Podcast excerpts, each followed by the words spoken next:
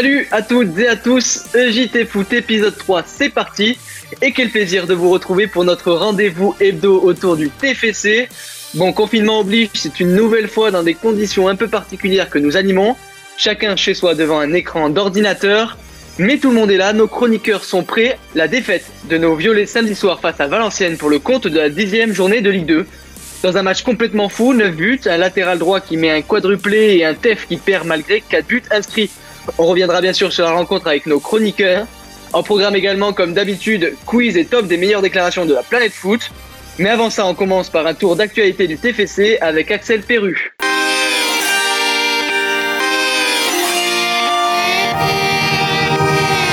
Pas de match pour les féminines ni pour les équipes de jeunes.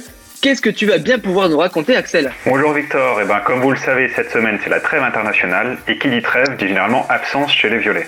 Mais un seul nom manquera cette fois à la liste, celui de l'attaquant grec Eftimios Koulouris. Il a été appelé pour un match amical palpitant contre Chypre, avant d'affronter la Moldavie et l'ogre de leur groupe de la Ligue des Nations, la Slovénie. Ça fait rêver. Pour le reste de l'effectif, Bafodé Diakité n'a pas été sélectionné avec les espoirs et Ruben Gabrielsen n'apparaît plus dans la liste norvégienne depuis le mois dernier. Patrice Garand aura donc un groupe quasiment complet pour préparer le prochain match face à Chambly samedi 21 novembre. Et j'ai vu que tu avais aussi des nouvelles à nous annoncer à propos du staff toulousain, non?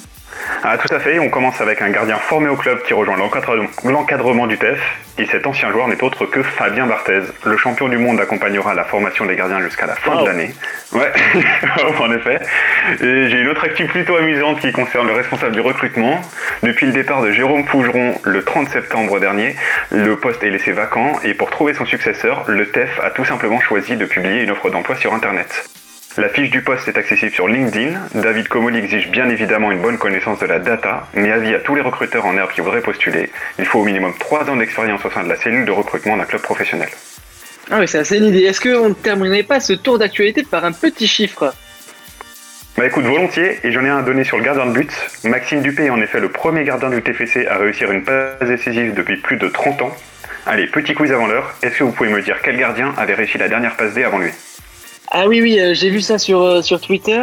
Euh, ah, c'est vieux. Aucune idée. Il a été en UR Philippe Bergeron. Ah, j'étais pas né. C'est ça, c'est ça, Victor, bravo. C'est Philippe Bergeron en 87 face à Brest.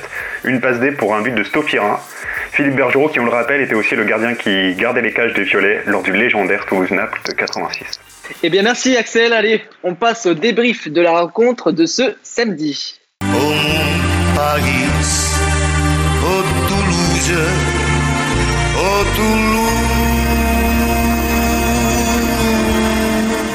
Avec nous en plateau, on accueille un ancien de l'émission, le vieux briscard du milieu de terrain en Copa Mondial et son numéro 6 sur le dos. Axel Gambaracci, comment ça va? Bonsoir messieurs, bonsoir Jean-Siane. Eh ben, ça va très bien, je suis très heureux d'être euh, de nouveau avec vous, ça fait vraiment plaisir. Et comme tu l'as dit, pour t'accompagner aujourd'hui, c'est sa première au débat d'après-match. Gentiane Goubet, comment ça va, Gentiane Eh ben, écoute, Victor, ça va très bien. Je suis très contente de faire ma première avec euh, une belle équipe. Allez, nous vous le disions, le TFC s'est incliné samedi soir sur sa pelouse face à Valenciennes sur un score de 5 buts à 4.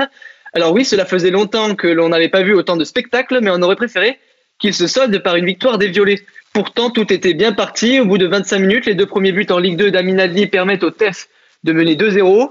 Mais les joueurs de Patrice Garande se relâchent et les nordistes en profitent. 2-2 à la pause. Et au retour des vestiaires, ça part complètement en live.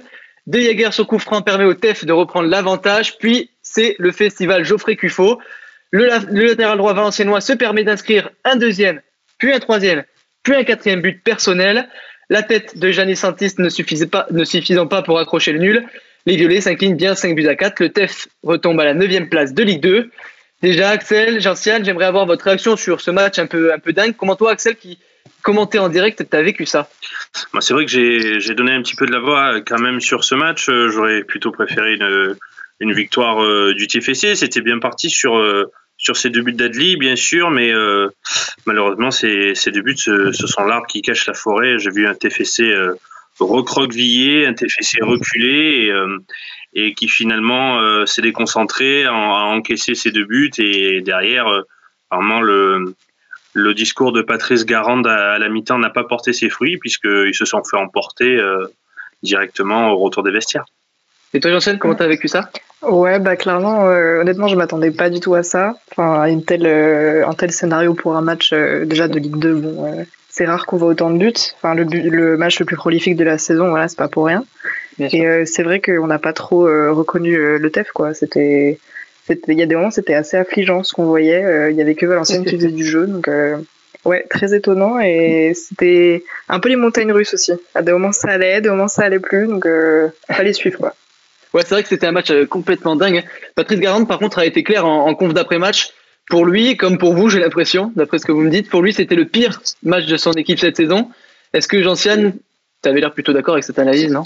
Euh, Ouais, bah, c'est clair, surtout au niveau du, manque d'investissement de, l'équipe, je dirais, parce qu'il y avait clairement des, moments où euh, bah, tu avais une équipe à 11 apathique devant toi. quoi. Euh, ils ont marqué, ils ont marqué deux buts franchement sur euh, beaucoup de, de pragmatisme et de réussite parce que clairement les occasions il n'a pas eu beaucoup. Euh, ils mènent 2-0, voilà, c'est un petit peu euh, miraculeux et puis tout d'un coup voilà il y a plus personne sur le terrain, il y a que Valenciennes. Euh, du coup c'est eux qui ont construit du jeu, c'est eux qui, qui sont remontés, qui sont passés devant et c'était assez assez logique finalement. Donc ouais on n'a pas trop compris pourquoi tout d'un coup le, le TEF s'est arrêté de jouer limite. Enfin ils se sont un peu reposés sur sur leurs deux buts d'avance, mais bon voilà comme on a vu ça a clairement pas suffi.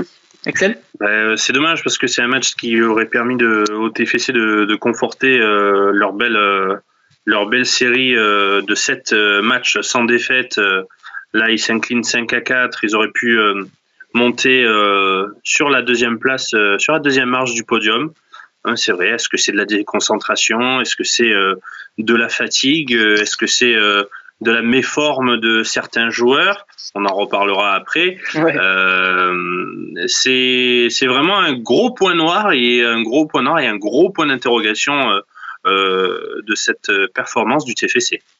en tout cas, ça n'était jamais arrivé dans l'histoire du TEF de perdre après avoir inscrit 4 buts dans un même match. Bon, comment on explique que la défense à 3, Gabriel Sen, Rouault, Amiens, Amiens pardon, qui semblait avoir pris, pris ses marques, et pu être autant à la rue sur euh, ce samedi soir, sur ce match-là? Je sais pas. Est-ce que c'est le système de jeu? Est-ce que c'est euh, ce système qui est passé euh, en trois défenseurs, qui est passé à quatre défenseurs quand Morera est sorti, qui a fait les frais justement de, de ce changement tactique La preuve, c'est que ça n'a pas marché dans tous les cas. Est-ce que Rouault était un petit peu trop vert? Parce que, bon, certes, il a, une bonne qualité de relance, je pense. Mais euh, est-ce qu'une défense à 3, euh, est-ce que Gabriel Sen est vraiment le, chef d'orchestre de cette défense? On le croyait et, bizarrement, euh, là, il n'y avait plus personne à la barque pour mener la barque. Donc, vraiment difficile pour le coup. Je suis d'accord avec toi, Axel, mais en fait, au début du match, la défense, elle tenait plutôt bien, on va dire. Enfin, Gabriel Sen, il tenait la baraque, honnêtement. Et puis tout d'un coup, on n'a pas compris ce qui s'est passé. Bah, il y avait, il y avait tout qui passait, quoi. justement, pour moi, il tenait trop la baraque. Il tenait, il tenait trop la baraque pour moi. Il essayait de colmater les trous qu'il y avait de partout dans sa défense. Il était au, fond début, ça moulin. Et finalement, il s'est fatigué. À mon avis, il s'est fatigué sur tout le match. De, de reprendre toutes les lacunes, de replacer euh, tous ses défenseurs, etc. Normalement, Kelvin Amian, euh, c'est quand même un défenseur d'expérience. Il a été en Ligue 1. Euh, normalement, il y a des erreurs comme ça, des erreurs de placement qui doivent pas avoir lieu. La preuve, ils se sont pris 5 buts, quoi.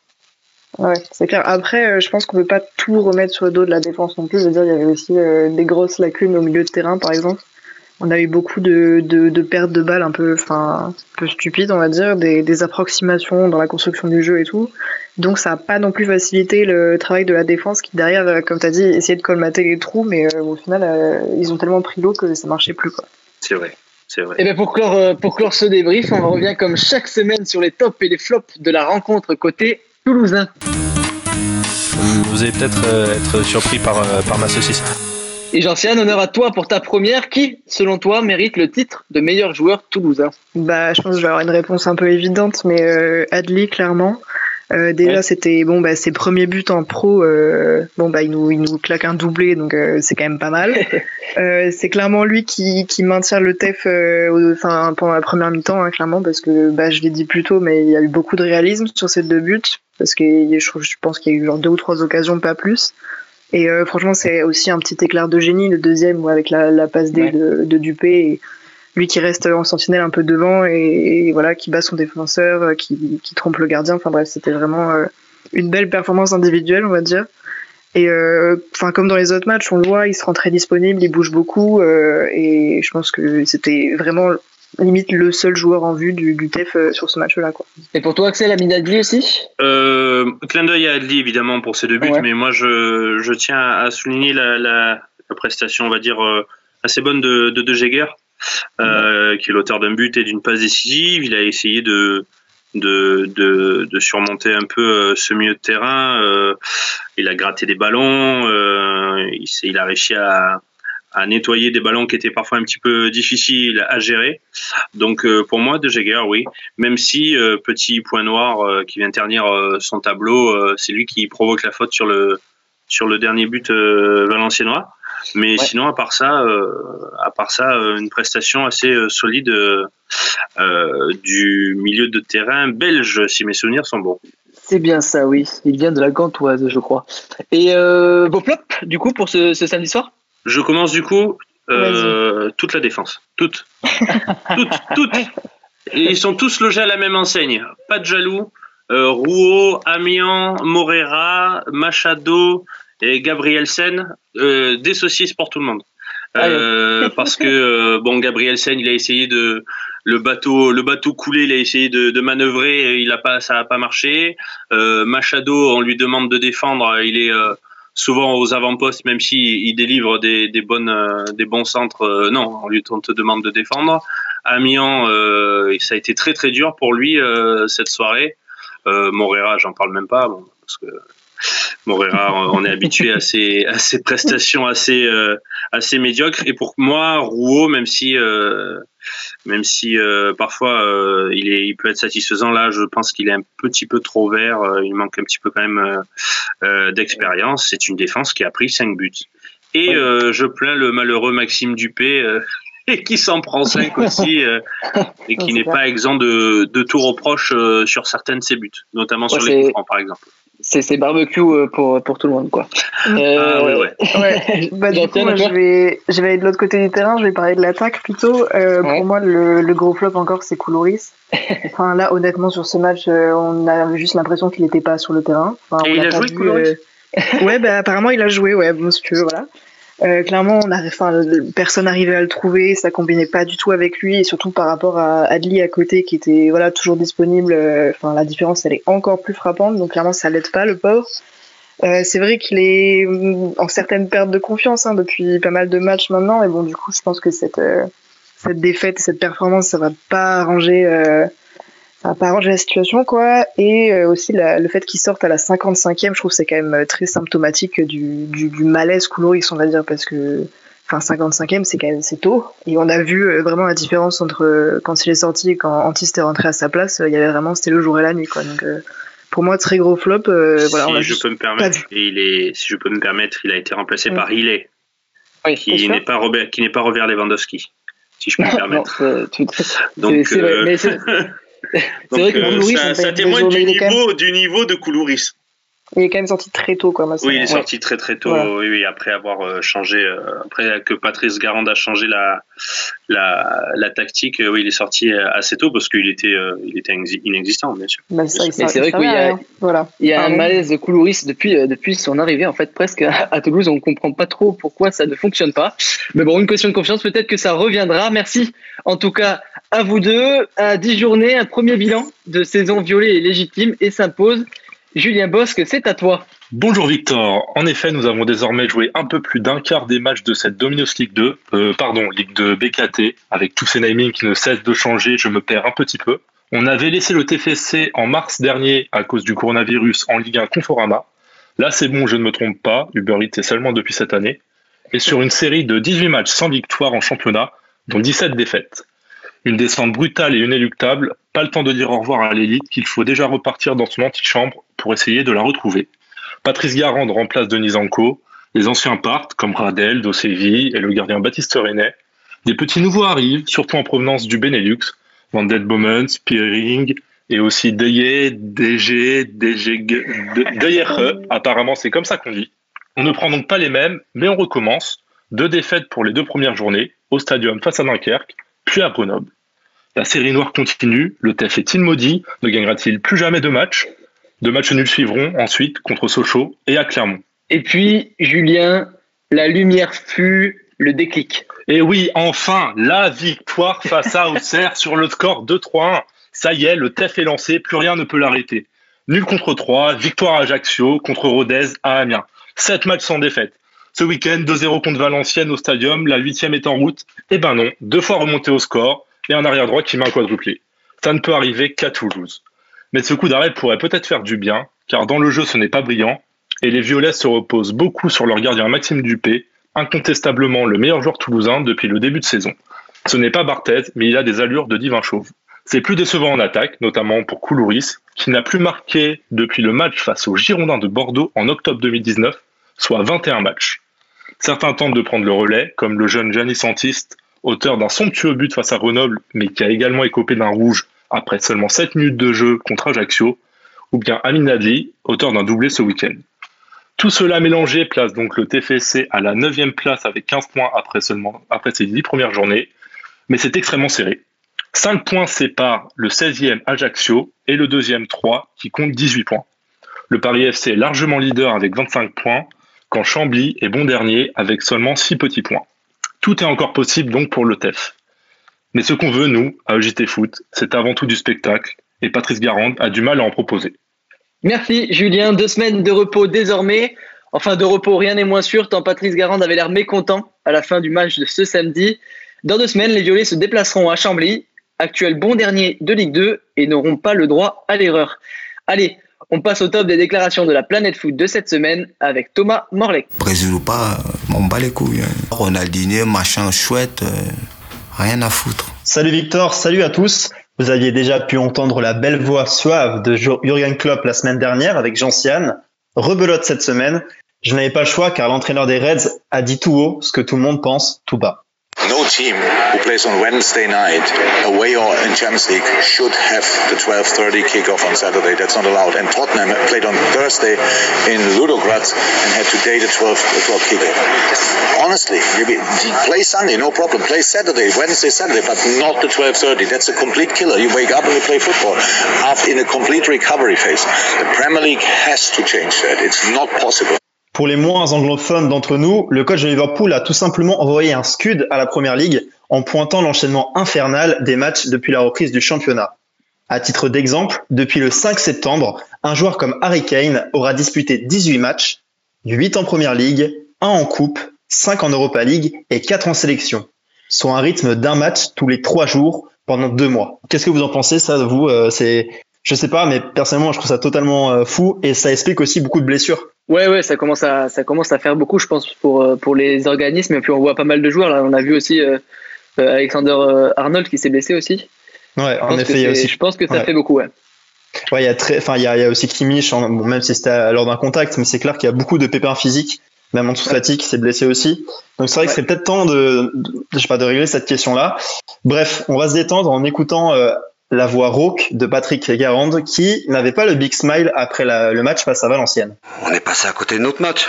Donc euh, voilà, et malgré ça, euh, quand on regarde le, déroulé du match, euh, en étant mauvais, on mène 2-0.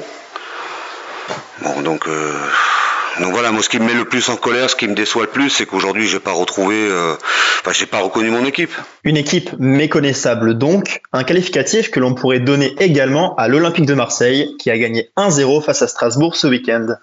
Attention, je vous préviens, André Villas-Boas était remonté comme un coucou après les journalistes à l'issue de la rencontre. Et quand on gagne un match avec les efforts, euh, le match était sauvé par les autres, mais qu'est-ce que vous dites? Qu'est-ce que vous dites sincèrement? Mais il faut arrêter à quelqu'un point. Faites, faites des analyses concrètes. Si vous avez des agendas des autres clubs, euh, arrêtez avec ce type de choses. Bon, il, faut, il, faut, être objectif. Mais, tu penses que, mais, mais, vous pensez que gagner Strasbourg à l'extérieur, avec la série qu'on comporte de trois matchs, c'est facile? Mais il faut arrêter à certains points. Les mecs qui sont extraordinaires font la différence dans tous les clubs. C'était toujours comme ça. On n'a pas besoin d'être une personne de foot pour comprendre ça. Ouais, assez remonté hein, le coach olympien euh, du coup après la, la rencontre. Alors, je vais vous poser une question, mesdames, messieurs. Euh, mieux vaut gagner 1-0 en proposant une prestation médiocre ou se prendre un quadruplé d'un arrière droit de 32 ans La bah, victoire à la Méno, bien évidemment. Puis franchement, Toulouse, il s'est pris, on s'est pris un quadruplé, mais avec euh, une prestation médiocre aussi, donc à choisir, autant gagner, quoi. Oui, oui c'est vrai. Bah, Axel, après, après Axel, Axel n'est pas forcément euh, le plus objectif sur ce point. Au moins, je suis honnête. c'est ça, c'est ça, c'est ça. Merci en tout cas Thomas. C'est bientôt l'heure de se quitter, mais on va jouer d'abord avec Valentin Larquier qui nous a préparé un quiz aux petits oignons.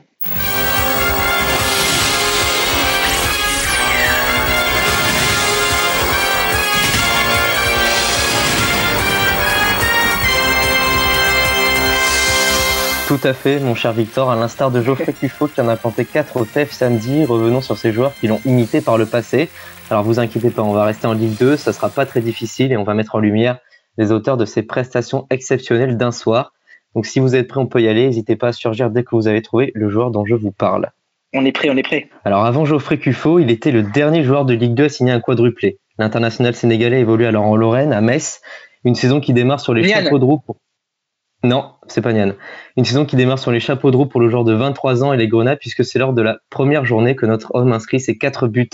Attaquant, il terminera l'exercice 2018-2019 avec 26 réalisations et une montée dans l'élite. Non, non plus. Cet été, il a quitté le FCMS pour rejoindre la Méno, à quelques centaines de kilomètres de Diallo. Bien joué. C'est euh, J'y pensais, j'y pensais avant et j'ai attendu le dernier indice pour être vraiment sûr. Ouais, c'est bon, tu l'as. Ouais. Habib Diallo. Bilan demi-teinte pour ses débuts à Strasbourg, d'ailleurs, avec deux buts en 8 matchs. J'en sais quelque chose puisque je l'ai dans mon équipe MPG. on, va, passer au prochain joueur. Du coup, lui aussi, il pouvait pas réveiller meilleur début que, que Diallo. Ses quatre premiers buts en Ligue 2, il les inscrit lors du même match. La victime, Laval. Un quadruplé à la vitesse de l'éclair pour l'Auxerrois de l'époque qui marque de son empreinte cette rencontre en 17 minutes.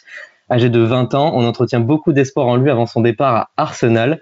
Il ne parviendra jamais à confirmer. Il vient d'ailleurs de quitter le TFC après trois saisons. Est-ce que vous l'avez euh, attends. Euh... Arsenal et Toulouse. Euh... Ah oui, Sanogo, Sanogo. Sanogo, bien joué Victor. bien sûr, bien sûr, Sanogo. Bien joué Victor. Ouais. Avec le TFC en 72 matchs, Sanogo c'est 16 buts et 4 passes décisives. Un bilan qu'il a d'ailleurs qualifié lui-même de pas dégueulasse. Donc voilà. Eh ben, tant mieux. Voilà, c'est ça. Il est euh, agent libre aujourd'hui, donc euh, si des clubs sont intéressés. Pour des prestations pas dégueulasses, pourquoi pas Exactement, ça fait un partout si je me trompe pas. Dernière question pour vous départager ou pour euh, peut-être un retour de Gentiane. On va remonter le temps cette fois pour ce dernier joueur. Début de la saison 2008-2009. Ce soir-là, contre Arles-Avignon, il enflamme le stade de la vallée du. Oh là là, bien joué. Oh là là. le grand, le grand Olivier Giroud, bien évidemment. Grand Olivier Giroud qui Il n'y avait que moi qui pouvais répondre à cette question. Son quadruplé. J'aurais pas eu le temps de capter la question, quoi. J'aurais dû me douter, Valentin, c'est fin. Bah oui, tu aurais dû te douter, le grand Olivier Giroud, évidemment, pour conclure ce quiz. aïe, aïe, aïe. Bon, merci, Valentin. C'est la fin de cette JT Foot épisode 3. Merci encore à nos chroniqueurs et à Adrien Marchand à la technique. Retrouvez-nous sur toutes les applis de podcast dès ce mardi soir. Prenez soin de vous, profitez de cette trêve internationale pour vous reposer. Ciao